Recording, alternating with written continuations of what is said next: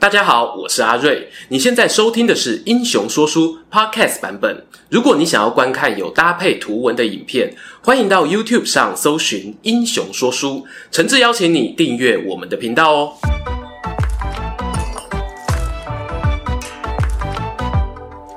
Hello，英雄说书的观众朋友，你们好，我是说书人阿瑞，替大家带来精彩的英雄故事。正题开始之前呢，狼 K 啊。高清版本的阿瑞回来啦！感谢你们的支持哦。我们直播与录影设备全面升级，这次天购的设备呢，也是蛮多 YouTuber 推荐的。希望将来啊，不只是在室内，还有机会呢，可以多拍点户外的 Vlog 影片啦。关于升级配备的一些回顾哦，欢迎去看我们最近一次的直播影片。我这里呢，就废话不多说，进入本日主题。三国时期呢，有很多著名的父子党，譬如曹操和曹丕、孙坚和孙策、刘备与刘禅。哎，你说阿瑞举的这三个例子，怎么都是一国之主啊？确实哦，因为要在史书上留名，原本就不是件容易的事。如果还要父子两代人都有差不多等级的名声啊，那更是可遇不可求。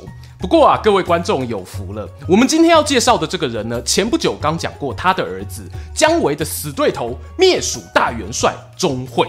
想不到哦，他老爸更加不得了。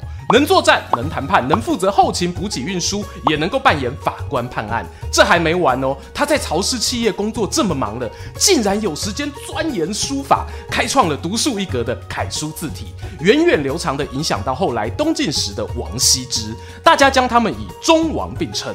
没错，这支影片呢要给大家介绍的人物啊，就是这么厉害，文能提笔安天下，武能上马定乾坤。让我们掌声欢迎，堪称全才工具人，文武二二刀流的中游中原长。中游字元长，颍川长社人。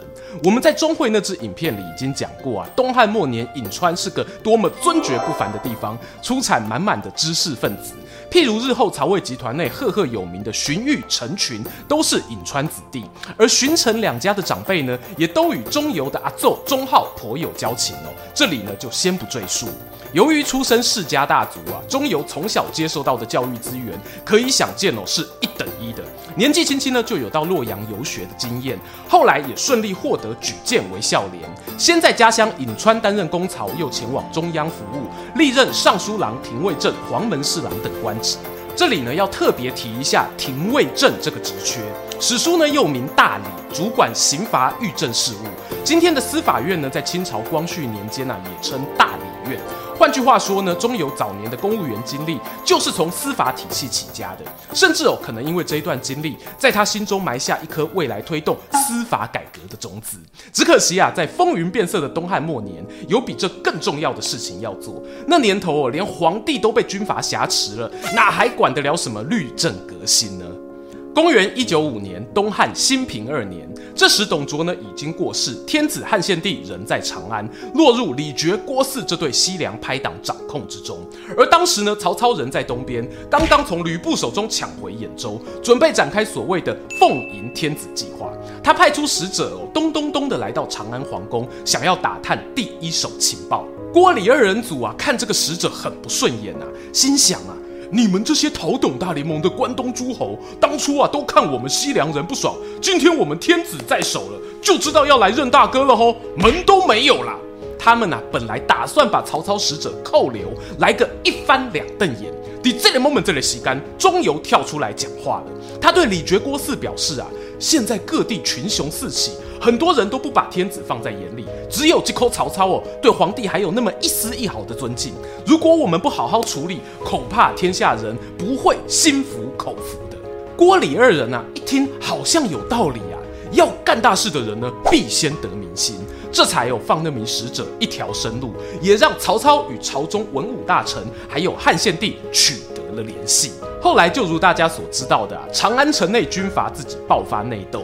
我们在皇甫嵩、朱俊的影片中有聊过，年纪轻轻的小皇帝呢，在大臣护卫下仓皇逃走，一路往东狂奔呐、啊，最后呢，总算跟曹操派出的军队会合，开启接下来的建安时代。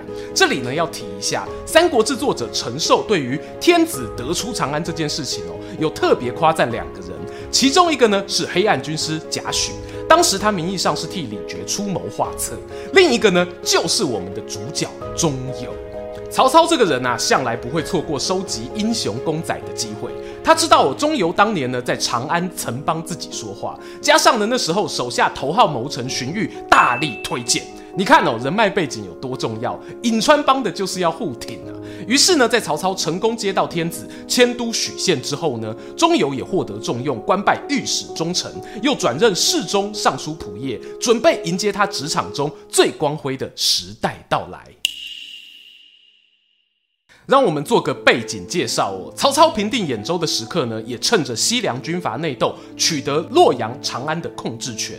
在势力迅速扩张的背后，其实要面对的就是四面受敌的危机。稍有不慎哦，别说刚刚入手的城市要吐出来，搞不好连大本营兖州都会失守。这就是一个杠杆越开越大的状态。当时兖州的东边有吕布，北方有袁绍虎视眈眈，而新取得的长安隔壁也有一个很活跃的地方豪强。就是我们上一支影片才刚刚给观众朋友说过的马腾。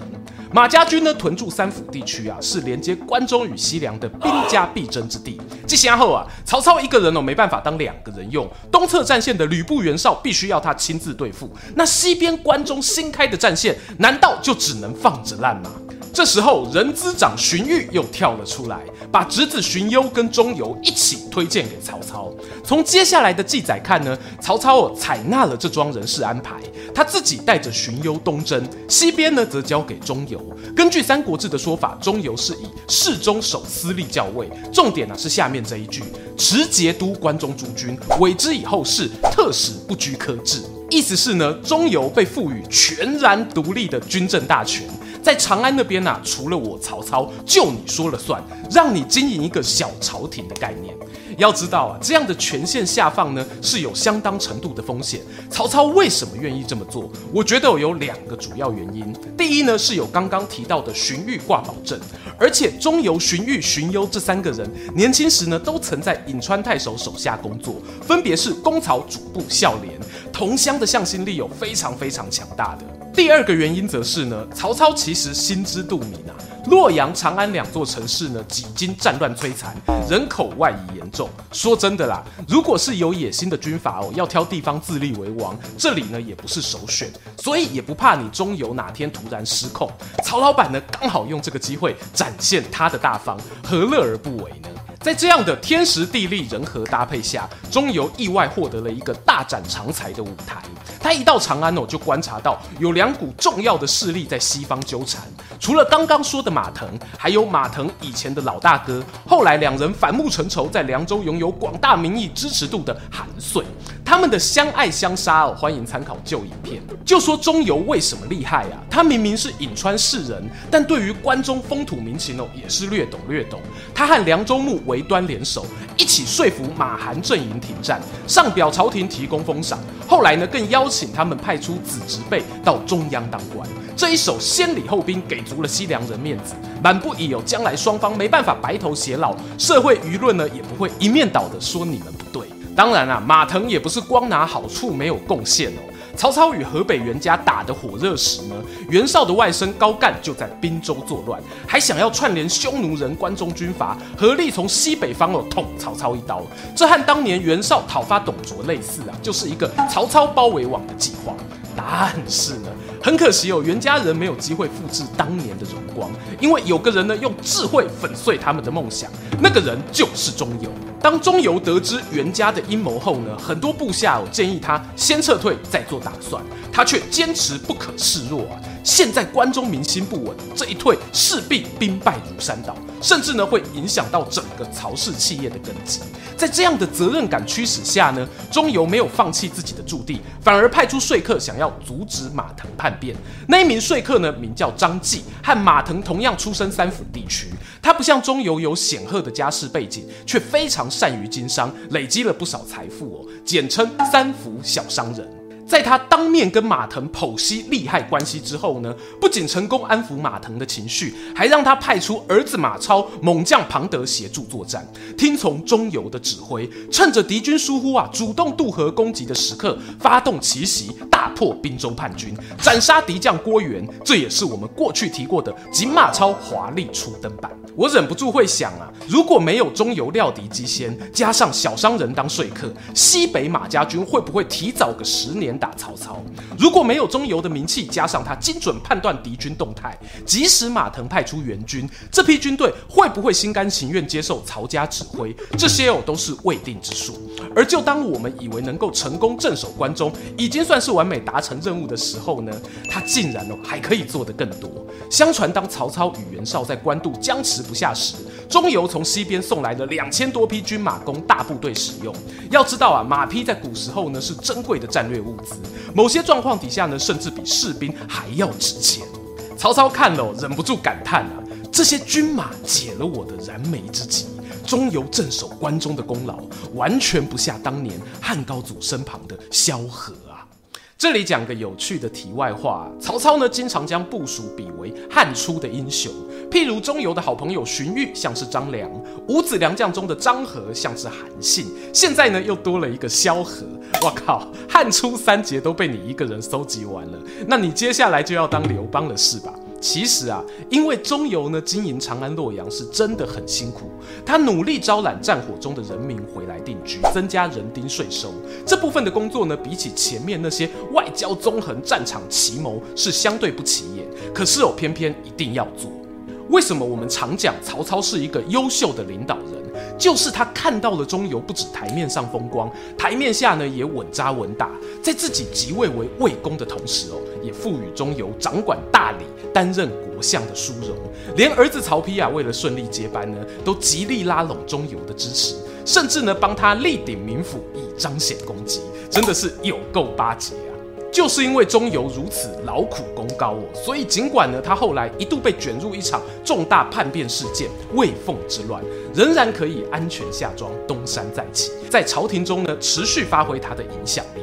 接下来呢，就要来谈谈中游最有名的政治主张——废除死刑。没错，我们开头就讲过啊，钟繇呢其实是司法体系的公务员出身，对于司法改革呢很有一套想法。他在曹操还活着的时候呢，就曾经提出哦，恢复古代肉刑取代今日死刑的建议。因为朝中反对者众啊，最后这个案子呢不了了之。什么是肉刑呢？学者们的解释哦有很多，我个人喜欢的一种说法是，国家借由伤害受刑人身体所执行的刑罚。譬如呢，黥是在脸上。四字，意是指割掉鼻子，越是斩去双足，弓形则是 我们替司马迁大大默哀呀、中游为什么会做出这个提议？有人说是因为曹操主政期间，为了确保政权稳固，所以国家刑罚呢比起之前来得重。但他自己也知道这个问题，所以呢命令臣子去思考，是不是有机会调整量刑标准。当然啦，要思考两汉魏晋时期的司法脉络是个超级大的题目哦，就如同现在台湾死刑存废与否的议题一样。观众朋友有兴趣深入研究的话呢，不妨哦也拿来以古鉴今一下喽。好啦，把镜头啊转回钟繇身上，虽然在曹操时代他的提议没有成功，到了曹丕时代呢，他再次上奏，提醒老板哦认真思考这件事。很可惜呢，后来碰上魏国与东吴爆发战争，司法改革毕竟不是最急迫的问题，于是我们钟繇的理想呢，又一次被搁置下来。但是啊，刘备都可以三顾茅庐，我们钟繇当然可以三次废死。等到魏明帝曹睿上位后啊，他锲而不舍地提出洋洋洒洒好几百字的废死白皮书，很认真的从夏商周三代以来的刑罚演变过程开始回顾。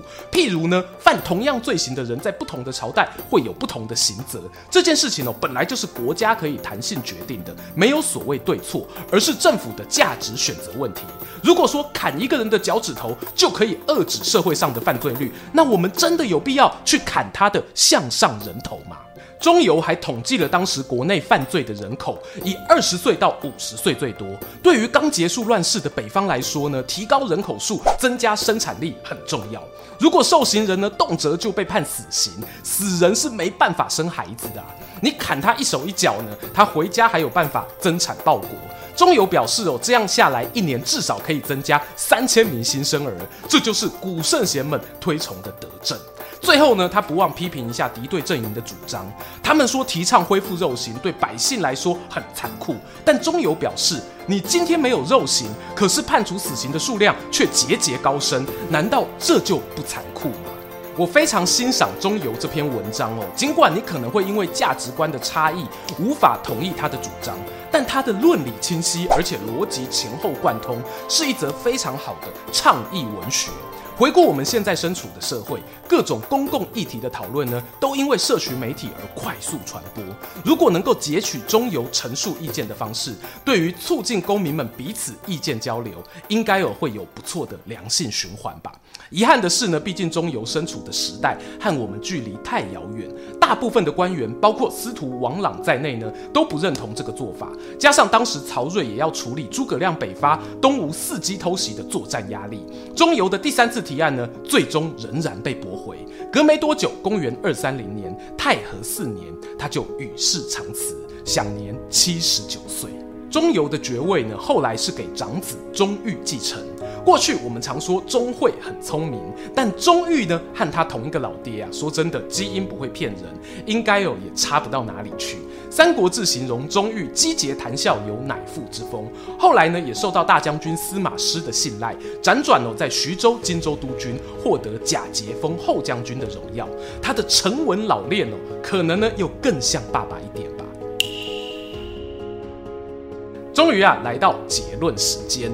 中油呢，在国家大事的处理上哦，能带给上司同侪非常强大的安定感，不只是文武双全而已哦，心理抗压性呢更是不简单。然而，人没有十全十美的。如果真要说中游一生有没有什么遗憾或者比较尴尬的经验呢？大概呀、就是我们在钟会影片里讲到的妻妾风波。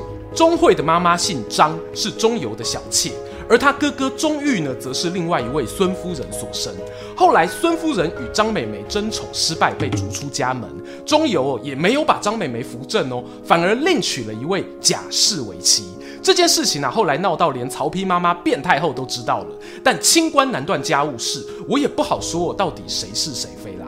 只知道呢，在钟会自己留下来的书信中，拼命的帮张美眉说好话，但中油呢，却始终哦没有给人家一个名分。好啦，有趣的来了，钟会他哥钟毓后来继承家业后呢，也有进入朝中担任廷尉，并且有推动了一条法规，大家听听看哦，那就是呢，知识分子一旦封侯，正妻就不得轻易改嫁。爸爸钟繇是废死大将诶，《三国志》作者陈寿却天外飞来一笔，帮他儿子钟毓记上了关心女孩儿的婚姻权利，这不是很奇怪吗？假如哦，钟毓呢一直是惦记着自己生母孙夫人被赶出家门，对弟弟钟会还有他的小妈有疙瘩，所以借由这个行为小小的复仇一下，哎，似乎哦有那么一点合理哦。再次重申啦，以上纯属猜测，如有雷同呢，请钟繇的后人不要介意啊。不知道是否啊，因为中游的感情世界太有趣，所以在魏晋唐代的文人笔下呢，还有流传他七十岁才娶正妻啦，甚至有半夜遇到貌美如花的女鬼站在房门外跟他 say hello 的传奇故事。这些事迹呢，当然以虚构成分居多。我觉得呢，某种程度上也反映了人们啊对于中游私生活的好奇，进而呢编出一些影射意味浓厚的情节。看来哦，乡民喜欢窥探名人隐私的状况是不分古今的呢。想要听更多三国英雄的八卦趣闻吗？英雄说书等你订阅哦。